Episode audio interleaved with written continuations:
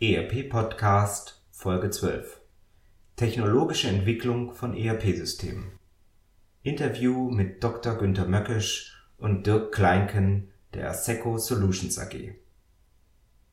Die Asseco-Gruppe ist ein börsennotiertes IT-Unternehmen aus Polen und mittlerweile eines der größten Softwareunternehmen über ganz Europa mit über 16.000 Mitarbeitern. Im Jahr 2007 hat die Asseco einen Großteil der Unternehmensanteile der insbesondere im deutschsprachigen Raum gut etablierten und bekannten APAG mit dem ERP-System AP Plus gekauft. Zum Interview begrüße ich heute als Mitglied des Entwicklungsboards der Asseco Solutions AG Dr. Günther Möckisch und den Karlsruher Niederlassungsleiter und Prokuristen Dirk Kleinken.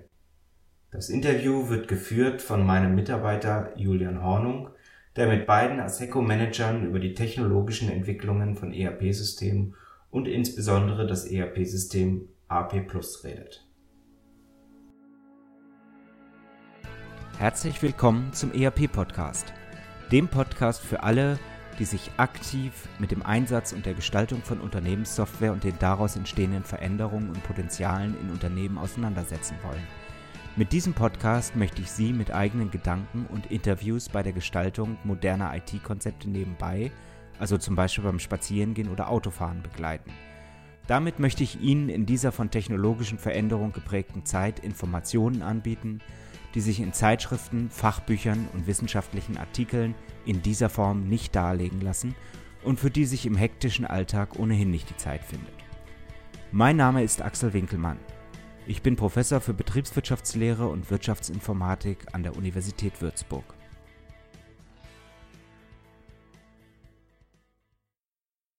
Wer ist der Mensch? Dr. Günter Möckisch. Ich bin hier in der ASECO für Technologie und Strategie zuständig. Ich bin Karlsruher Ingenieur, promoviert, war bei McKinsey und bei der SAP und bin jetzt im späteren Berufsleben bei der ASECO. Womit beschäftigen Sie sich hauptsächlich? Entwicklung. Und zwar mit aktueller Entwicklung bei uns im Hause, Verbesserung unserer Produkte im Hause und dem Thema, wie müssen eigentlich Produkte in der Zukunft aussehen. Jetzt nennen Sie Ihr Produkt doch mal beim Namen und was zeichnet das eigentlich aus? Jetzt nennen wir mal unser Hauptprodukt, das ist das AP Plus als ERP-System für den Mittelstand mit moderner Framework-Architektur, internetbasiert. Das ist eigentlich unser Flaggschiff-Produkt, das wir heute im Haus haben. Was zeichnet die Aseco da aus und wo kommt sie denn eigentlich her? Also die Aseco-Gruppe ist eines der größten börsennotierten Informationstechnikunternehmen in Europa. Ähm, der, Ursprung war im Banken- und Versicherungsumfeld dazu. Also die Aseco-Gruppe ist auf dem Geschäftsfeld Softwarelösungen für Industrie, mittelständische Industrie, Banken, Versicherung, Laut, Gesundheitswesen, Ver- und Entsorgung hat knapp 20.900 Mitarbeiter momentan. Runtergebrochen auf die Aseco Solutions, mit denen wir jetzt hier sind, beschäftigen uns im ERP-Markt in fünf Ländern, in Deutschland, der Schweiz, Österreich, Tschechien und der Slowakei. Ja, wer ist denn der Mensch Dirk Kleinken?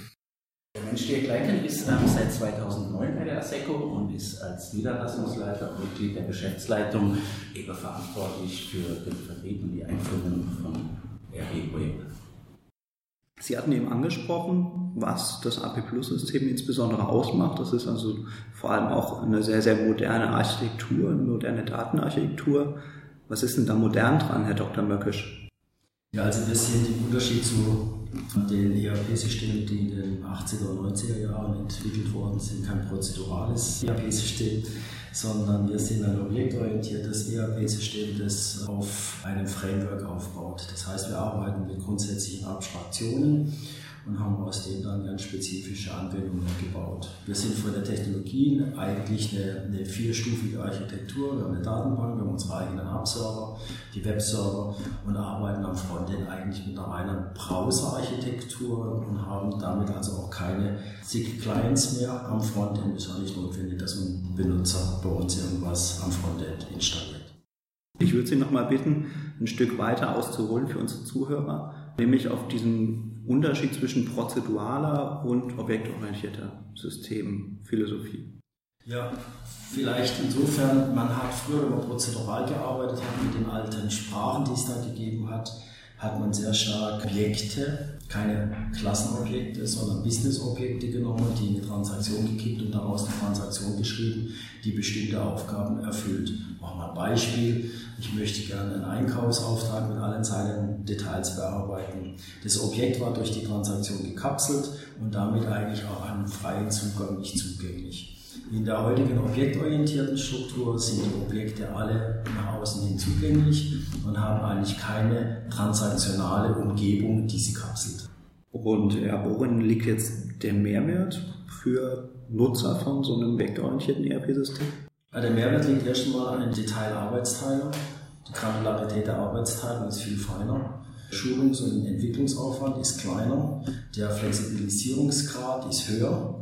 Man kann diese Systeme auch einfacher öffnen in die heute geforderten Umgebungen, sei es im Internet, sei es über irgendwelche Supply Chain Integrationen oder sonstige Integrationen innerhalb eines Intranet eines Unternehmens. Ja, sehen Sie, dass sich da der Markt auch mehr zu dieser objektorientierten Sichtweise hinbewegt oder ist das schwierig für Hersteller aus der alten Welt, aus den 80er, 90er Jahren, ihr Systemfundament dermaßen anzupassen? Machen wir so, wenn Sie mal die Entwicklung vom Internet angucken, so seit Mitte der 90er Jahre, haben wir unheimlich viele Standards innerhalb dieser Welt entwickelt, ob das HTML-Standards sind, XML-Standards, Sprachstandards, die wir heute haben damit haben wir eigentlich die äh, Möglichkeit geschaffen und das muss geschaffen, dass wir uns objektorientiert nach außen hin öffnen. Das wird immer mehr kommen und immer stärker. Also nochmal zusammengefasst in meinen Worten, ein objektorientiertes ERP-System ist eher dazu geeignet, auch zur Vernetzung, ob das jetzt mit anderen Systemen, mit Diensten, mit Geschäftspartnern ist, und ein prozedurales ERP-System hört an den Unternehmensgrenzen auf. Kann man das so sagen? Nee, das kann man ja von so nicht sagen. Es gibt ja ERP-Hersteller, die sehr, sehr groß sind und äh, die nach außen ein ganz eigenes Wrapping geschaffen haben, um diesen Nachteil zu lösen. Das haben wir heute. Aber das bedarf natürlich eines hohen Programmieraufwandes. Das können wir als Mittelständler gar nicht leisten. Also brauchen wir von vornherein ganz andere Möglichkeiten, uns zu öffnen, weil wir diesen Aufwand gar nicht treiben können. Spielt es dabei eine Rolle, wie das ERP-System da beim Kunden betrieben wird, also als On-Premise-Installation auf einem eigenen Server oder in einer serviceorientierten Architektur als Cloud-System? Nee. Was der Anwender sieht, das mal nicht aus Administrationssicht, sondern aus Anwendersicht, bei uns ist sein Rechner mit einem Browser drauf und da laufen wir. Der Anwender weiß gar nicht, wo eigentlich sein Server sitzt und der ihm da die Daten liefert oder nicht liefert. Dem her gesehen ist es eigentlich aus Anwendersicht völlig egal, ob das jetzt in einer Cloud läuft oder ob es lokal on-premise läuft, je nachdem, wie der Kunde das macht. Da Anwender sitzt nicht. Wie geht da der Weg weiter? Wo geht's hin?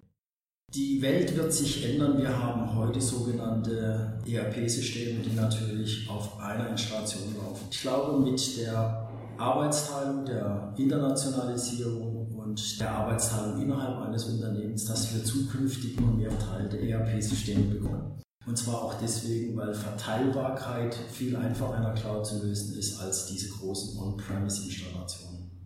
Das heißt, das ist unter Umständen gar nicht mal so ganz klar, welche Unternehmen in so einer stark vernetzten Supply Chain in welcher Phase aktiv sind. Wird es dazu führen, dass auch wirklich die Unternehmensgrenzen mehr und mehr aufgelöst werden mit verteilten Datenbeständen? Genau, oder? das heißt das. Also diese, diese großen Konglomerate mit einer einzigen Datenbank wird es wahrscheinlich die nächsten 20 Jahre davon nicht mehr geben. Aber wie kann ich denn als Unternehmen dann sicherstellen, dass mein Know-how, das in den Unternehmensdaten drinsteckt, nicht auch zu meinen Konkurrenten fließt? Tja, der Sicherheitsaspekt müssen Sie natürlich betrachten. Je nachdem, wo Sie in der Cloud liegen oder wo Sie, wo Sie on-premise liegen, da müssen Sie schon darauf achten, dass Ihre Daten entsprechend geschützt sind, verschlüsselt sind und vor fremden Zugriffen dann entsprechend ebenfalls geschützt sind. Wird das auch Themen der Compliance betreffen? Ja, absolut. Also Benutzerprofile spielen ja heute schon eine große Rolle, aber Benutzerprofile werden später natürlich im Verteilungsumfeld auch eine große Rolle spielen, weil sie müssen ja gucken, dass nicht jeder Zugriffe hat, da wo er sie nicht haben kann, zumal Zugriffe in sich dem Teil des Businessprozesses zugeordnet sind, für den der Benutzer natürlich auch Zugriff hat und vielleicht andere Teile nicht oder nur beschränkt bekommt. Sie hatten eben über Datenbanktechnologien gesprochen. Jetzt gibt es mehrere Hersteller, die sich mit einer etwas neuen Sichtweise beschäftigen, der In-Memory-Technologie. Ist das was, was alle ERP-Hersteller beschäftigen sollte? Oder? Ja. Einfache Antwort ja. Sollte man haben, weil es einfach Performance-Vorteile bringt. In-Memory-Datenbanken haben einfach den Vorteil, dass sie einfach schneller an die Daten kommen, wenn sie es nicht so tun. Ich meine, In-Memory ohne Spiegelung gibt es ja auch schon viele, viele Jahre, aber mit Spiegelungstechnik wird es kommen immer stärker. Das heißt also, wer da momentan sich schon mit der Thematik beschäftigt, ist eigentlich kein Vorreiter, sondern getrieben durch die zukünftige Notwendigkeit. Genau. Was wird das dann generell für den ERP-Markt bedeuten? Also da betrachten wir allein in Deutschland ja ungefähr 400, manche sagen auch 600 Systeme. Wird es die zukünftig auch alle noch geben? Also, dass wir eine Marktbereinigung bekommen, das ist so sicher wie das Abend in der Kirche. Die Frage ist nur, in welche Richtung die Marktbereinigung geht. Wir haben ja so viele ERP-Dinge, die im Moment laufen, ob es verteilte Systeme sind, ob es einen Businessprozess modellierbare Systeme gibt, dass wir da in den nächsten Jahren auch eine Bereinigung bekommen werden, die wir übrigens auch schon mal hatten. So ist es nicht, dass es jetzt das erste Mal gibt. Aber wenn Sie die neuen Startup-Unternehmen angucken, die arbeiten mit ganz anderen dynamischen Ansätzen als die etablierten Hersteller. Welche Parallelen sehen Sie da zu einer ersten Marktbereinigung? Das kann man so allgemein nicht sagen. Ähm, ein Markt kann sich bereinigen schnell bei kleinen Herstellern, weil sie einfach nicht in der Lage sind, sich den Anforderungen des Marktes zu stellen. Ein Markt kann langsamer sich bereinigen, weil die installierte Basis so groß ist. Also von dem her würde ich das nicht gerne mit einem generellen Statement verbinden. Marktbereinigung hat viele, viele Sichtweisen. Was bedeutet das denn jetzt für die Kunden, also die Unternehmen, die aktuellen Systeme einsetzen, dass vielleicht vom Hersteller nicht in der Lage ist, auf einen neuesten modernen Stand gebracht zu werden? Umsteigen. Das sehen wir. Es gibt bestimmte Hersteller, die bestimmte ERP-Systeme nicht mehr pflegen oder die zum Beispiel Strategien pflegen und sagen, ich mache bitte nur noch eine bestimmte Installationsart, zum Beispiel Cloud an. Man muss dann die einzelnen Kunden fragen oder der Kunde muss sich selber fragen, ob das, was der Hersteller bietet, auch das ist, was er haben möchte. Und da muss man halt flexibel darauf reagieren. Aber eins ist sicher, diese Stäbe müssen sich den unglaublich schnell wachsenden Änderungen, die wir über Internet bekommen, die wir die Standards bekommen, wir müssen, wir müssen uns anpassen, so schnell es geht. Wird sich dadurch auch die betriebswirtschaftliche Sichtweise eines ERP-Systems ändern? Weil bislang kommt es mir so vor, als hätten wir nur über Technologien, also Techniksprünge gesprochen. Glaube ich nicht. Also wir haben ja eine fundamental wissenschaftlich eruierte Betriebswirtschaft über viele 200 Jahrhunderte, glaube ich, seit Adam Smith. Und äh, die wird sich im Grundsatz nicht ändern. Das glaube ich nicht. Momentan auf jeden Fall die nächsten 50, 60 Jahre sicherlich nicht. Wir wissen nicht, wie das mal aussieht in 50 Jahren, was dann alles passieren kann, keine Ahnung. Aber momentan ist, glaube ich, die betriebswirtschaftliche Grundbasis, die wir heute haben, auch Grundbestandteil von ERP-Systemen, egal wie sie technologisch sich gestalten. Was heißt das für mich als Kunden, ganz konkret? Also ich habe verstanden, es gibt technologische Sprünge, es sind neue Technologien verfügbar, die zunehmend an Bedeutung gewinnen werden. Wann müsste ich mein System umtauschen, wenn ich selbst neue Anforderungen habe oder schon mal vorsorglich, um für die Zukunft gerüstet zu sein? Also da gibt es keine allgemeine Antwort drauf. Wenn wir jetzt mal bei uns in unsere installierte Basis gucken, da gibt es Kunden, die sind mit unseren Releases aus dem Jahr 2000 unglücklich. Und es gibt Kunden, die haben eine der neuesten Releases installiert und sind unglücklich. Das kommt darauf an, wie stark sich der Businessprozess beim Kunden selber ändert und sich das ERP-System dazu eignet. Manche Kunden machen jahrelang immer das oder jahrzehntelang immer das Gleiche und das ERP-System ist gut und die sind auch total zufrieden. Aber es gibt viele Kunden, die sagen ganz einfach, ich habe ständige Änderungen, ich muss mich ständig anpassen und sind dann darauf angewiesen, immer neueste Releases bzw. neueste Technologien zu haben. Beziehen sich diese Änderungen dann insbesondere auf die Geschäftsmodelle oder die Art und Weise, wie das Geschäft betrieben wird? Es bezieht sich auf Verschiedenes. Auf einer Seite auf die Funktionsmodelle. ERP-Systeme wachsen mit der Funktionalität. Wenn sich der Businessprozess ändert und wir haben neue Business-Funktionalität, dann werden die nachfragen. Es bezieht sich auf die Offenheit von Systemen. Sie kriegen Anforderungen, sie müssen sich integrieren stärker mit anderen Unternehmen über die Supply Chain oder was es auch immer ist. Die Systeme müssen die Technologie nachziehen. Und es gibt natürlich Änderungen, die dann im Unternehmen selber liegen. Also von dem her gesehen ist es immer eine individuelle Entscheidung. Von all den Technologien, die wir jetzt angesprochen haben, was ist denn die größte Sache? Was hat denn den, den größten Effekt? Womit beschäftigt sich denn die ASECO? Also wenn wir mal unser aktuelles Release angucken, das 6.3, haben wir technologisch zwei große Meilensteine neben Funktionalitätserweiterung selbstverständlich gemacht. Das eine ist die Flexibilisierung unserer Datenstrukturen, dass wir Individualisierung machen können und Releasefähigkeit behalten. Das heißt, dass wir nicht mehr alle Datenstrukturen, die ein Kunde braucht, vorgeben, sondern der Kunde in die Lage versetzt wird, seine eigenen Datenstrukturen zu ergänzen, sie zu bearbeiten, mit Regeln zu versehen und trotzdem ständig releasefähig ist. Das ist das eine. Das zweite, was wir technologisch jetzt im 6.3 neu gemacht haben, ist, dass wir unsere Datenstrukturen über Konfiguratoren auch nach außen legen und von außen Datenstrukturen reinlegen können. Machen wir ein Beispiel. Wenn wir heute eine Supply Chain Integration machen und der VDA gibt uns eine bestimmte Norm vor, jetzt eben im Automobilbereich, um bei dem Beispiel zu bleiben, dann müssen wir in der Lage sein, dass wir diese Datenstrukturen so übernehmen können, dass wir sie konfigurieren, ohne dass wir die einzelnen Nachrichten, die wir da bekommen, codieren müssen. Das hat dazu geführt, dass wir mit ganz flexiblen Integrationsstrategien arbeiten und die umgesetzt haben dann auch in ganz konkrete Produkte.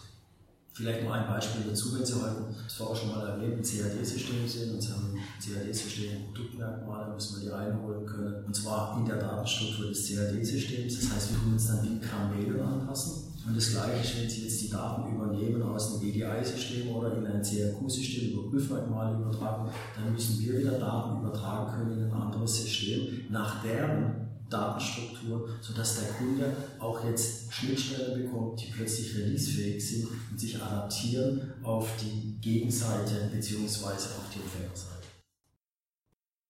Ja, Herr Dr. Möckisch, warum sind Sie beruflich das geworden, was Sie heute sind? Weil ich eine deutsche Universität besucht habe. Nee, Spaß beiseite, es hat natürlich immer was mit individuellen und gesellschaftlichen Randbedingungen zu tun. Ich glaube, wir haben in Deutschland ein sehr gutes universitäres System, das die Grundlage gelegt hat.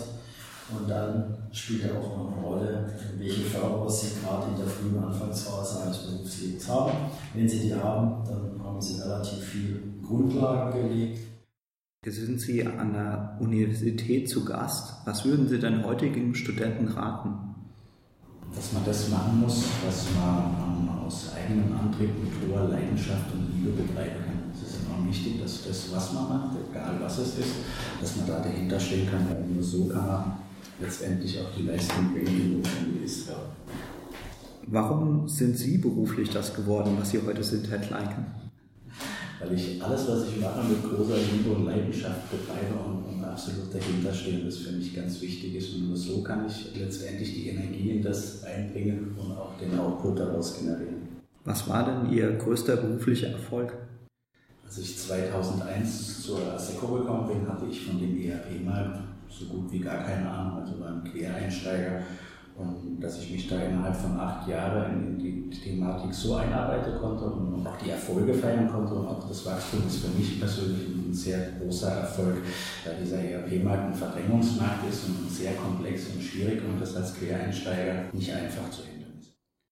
Und was war Ihr größter beruflicher Erfolg, Herr Dr. Möckisch? Würde ich mal sagen, die Entwicklung eines frühen Applikationsframeworks in den USA. Da können Sie doch bestimmt auch noch einen Satz dazu sagen, was das ausgezeichnet hat. Die Abstraktionsfähigkeit in der Entwicklung, das hat es ausgezeichnet. Also, dass man versucht hat, ähm, so ähnlich wie wir es heute auch schon in der ASECO in der Regulierung schon gesehen, dass man versucht, eigentlich mit hohen Abstraktionen den, den Flexibilisierungsgrad eines ERP-Systems hochzufahren und dabei gleichzeitig den Entwicklungsaufwand zu minimieren und die Anwendung so einfach wie möglich zu gestalten. Welche Eigenschaft haben Sie, die man in Ihrem Beruf besonders gut braucht? Wissen und Struktur. Herr Kleinke? Ich arbeite sehr, sehr gern mit Menschen zusammen. Im gesamten beruflichen Umfeld sitzen sich zum Schluss immer Menschen gegenüber, die Lösungen erarbeiten müssen. Welches Buch können Sie den Zuhörern beruflich oder privat empfehlen, Herr Dr. Möckisch? Barbara Mundford, Power Principle. Und was macht dieses Buch aus? Dieses Buch ist ein Fachbuch, wie man denkt und wie man kommuniziert. Und zeigt in sehr unnachahmlichen Art, wie man komplexe Zusammenhänge möglichst einfach strukturieren kann. Hat immer geholfen. Ist ein Standardbuch und zwar der Firma McKinsey. Welches Buch können Sie uns und den Zuhörern beruflich empfehlen oder privat, Herr Kleinken? Weniger als Buch, aber als Magazin lese ich sehr gern den Harvard Business Manager in Deutsch. Und welche Informationen ziehen Sie sich daraus? Ich finde, dass sich dieses Magazin immer mit zukunftsträchtigen Thema ähm, rund um, Technologie, aber auch rund um die Themen Organisation und Mensch beschäftigt und man da sehr nutzvolle Aspekte gewinnen kann. Welcher Internetdienst hat für Sie persönlich einen hohen Mehrwert? Für mich ist das Internet an für sich ein sehr, sehr hoher Mehrwert. Ich finde den, den Informationsgehalt, den man bei einer sinnvollen Nutzung des Internets gewinnen kann, ist unermesslich, wenn man sich überlegt, dass man vor 20 Jahren in die Bibliothek hätte gehen müssen, um sich die Informationen zu besorgen. So kann ich heute innerhalb von Sekunden auf Informationen zugreifen und mich eigentlich gemütlich weiterbilden. Herr Dr. Möckisch, Sie stimmen vollkommen zu. Ja mit einer Ergänzung, auch auf die Gefahr dass es Schleichwerbung ist, aber meine Lieblingsseite heißt Wikipedia, weil in Wikipedia haben sie fast immer irgendeine vernünftige Information.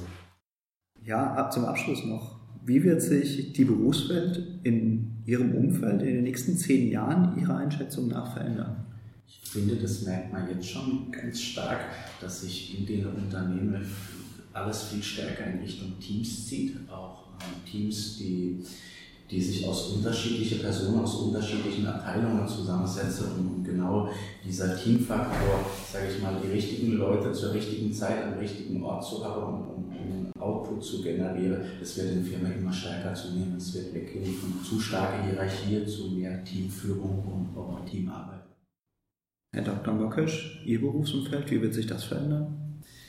Ich würde mal sagen, generell, wir haben in Deutschland etwas, was wir duales System nennen, unterhalb der universitären Ausbildung. Und wir müssen gucken, dass wir in der Zukunft dieses System aufrechterhalten, weil das war eigentlich das Rückgrat unseres Mittelstands und unserer Facharbeiterwelt. Und es sinnvoll ergänzen durch universitäre Anteile.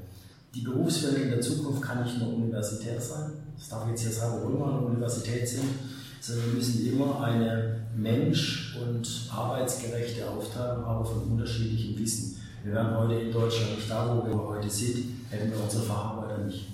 Aber wie wird es gelingen, die Facharbeiter von morgen so zu qualifizieren, dass sie halt auch mit den Technologien allgemein der Digitalisierung umgehen können. Aber wenn Sie heute mal eine Facharbeiterausbildung angucken, die mit vor 20 Jahren vergleichen, da haben die überhaupt nichts mehr zusammen. Es gibt auch ganz neue Bilder. Denken Sie mal an den Mechatroniker zum Beispiel. Das sind völlig neue Berufsbilder und die qualifizieren sich schon alleine schon durch die Ausbildung. Außerdem glaube ich sowieso, da bin ich fest überzeugt, dass der Trend, den wir im Moment haben, weg von den Facharbeitern hin zur Universität, sich finanziell wieder umdrehen wird. Weil wenn der Facharbeitermangel so groß wird, dann so gut verdienen, dass da wieder mehr Leute hingehen. Das wird sich die nächsten Jahre nivellieren. Das brauchen wir auch. Wir sehen in Amerika oder wir sehen auch in anderen Ländern, die Produktivgesellschaften sind ja nicht tot. Wir haben ja immer mal ein paar Jahre davon geredet, dass wir von der Produktivgesellschaft in die Dienstleistungsgesellschaft äh, gehen, wo man höhere Ausbildung braucht. Und heute sind wir eigentlich froh, Deutschland wäre heute nicht da, wo es ist, hätten wir keine Produktivgesellschaft. Also diesen Begriff Produktivgesellschaft müssen Sie jetzt zumindest für mich bitte nochmal kurz beschreiben. Wir bauen noch was. Wir fertigen was, was man in die Hand nehmen kann. Das meine ich nicht. Also produktive. Wir haben heute einen Mittelstand, den, da beneidet uns die ganze Welt drum. Und wir haben ja heute nicht nur das Problem, dass wir unsere Handelsbilanz dadurch äh, negativ machen, wenn wir alles importieren, sondern wir exportieren ja was, was uns im Moment ja auch in der Welt nicht nur zum Vorteil reicht. Und jetzt, wenn wir nochmal die Welt der Unternehmenssoftware betrachten, insbesondere natürlich das Enterprise Resource Planning auf den Punkt gebracht. Vor welchen Herausforderungen steht dieser Markt, diese Branche zukünftig ganz besonders? in ihrer Öffnung zu offenen Standards und in ihrer Verteilungsfähigkeit, dass wir keine kompletten Installationen, Teilinstallationen, die vernünftig konfigurieren kann und die dann miteinander kommunizieren. Dann möchte ich mich schon mal an dieser Stelle ganz, ganz herzlich für dieses Gespräch bedanken. Das letzte Wort gebührt Ihnen. Ja, welche Ehre. Ja, wir bedanken uns mal ganz herzlich für den Besuch an der Hochschule. Wir haben heute gesehen, dass Sie sehr ambitionierte junge Herren da haben ja, es ist sehr schön zu sehen, dass an den Universitäten mittlerweile nicht nur theoretisch gearbeitet wird, sondern sehr, sehr praxisnah und, und auch Praxisfälle abbildet, was für die Zukunft enorm wichtig ist, dass die Mitarbeiter, die aus ihrer Universität letztendlich rauskommen, auch ein gewisses Praxis-Know-how mitbringen. Dann vielen Dank. Ihnen hat der ERP-Podcast gefallen und Sie konnten wertvolle Erkenntnisse gewinnen? Dann würde ich mich über eine Bewertung auf iTunes freuen, damit auch andere von diesem Podcast erfahren können. Eine Anleitung für die Bewertung finden Sie auf www.erp-podcast.de. Dort finden Sie auch weitere Hinweise, Links und Aktualisierungen zu dieser Folge. Das war der ERP-Podcast für alle, die sich aktiv mit dem Einsatz und der Gestaltung von Unternehmenssoftware und den daraus entstehenden Veränderungen und Potenzialen in Unternehmen, losgelöst von Fachzeitschriften, Büchern und wissenschaftlichen Veröffentlichungen, zum Beispiel beim Spazierengehen oder Autofahren, auseinandersetzen wollen. Mein Name ist Axel Winkelmann. Ich bin Professor für Betriebswirtschaftslehre und Wirtschaftsinformatik an der Universität Würzburg.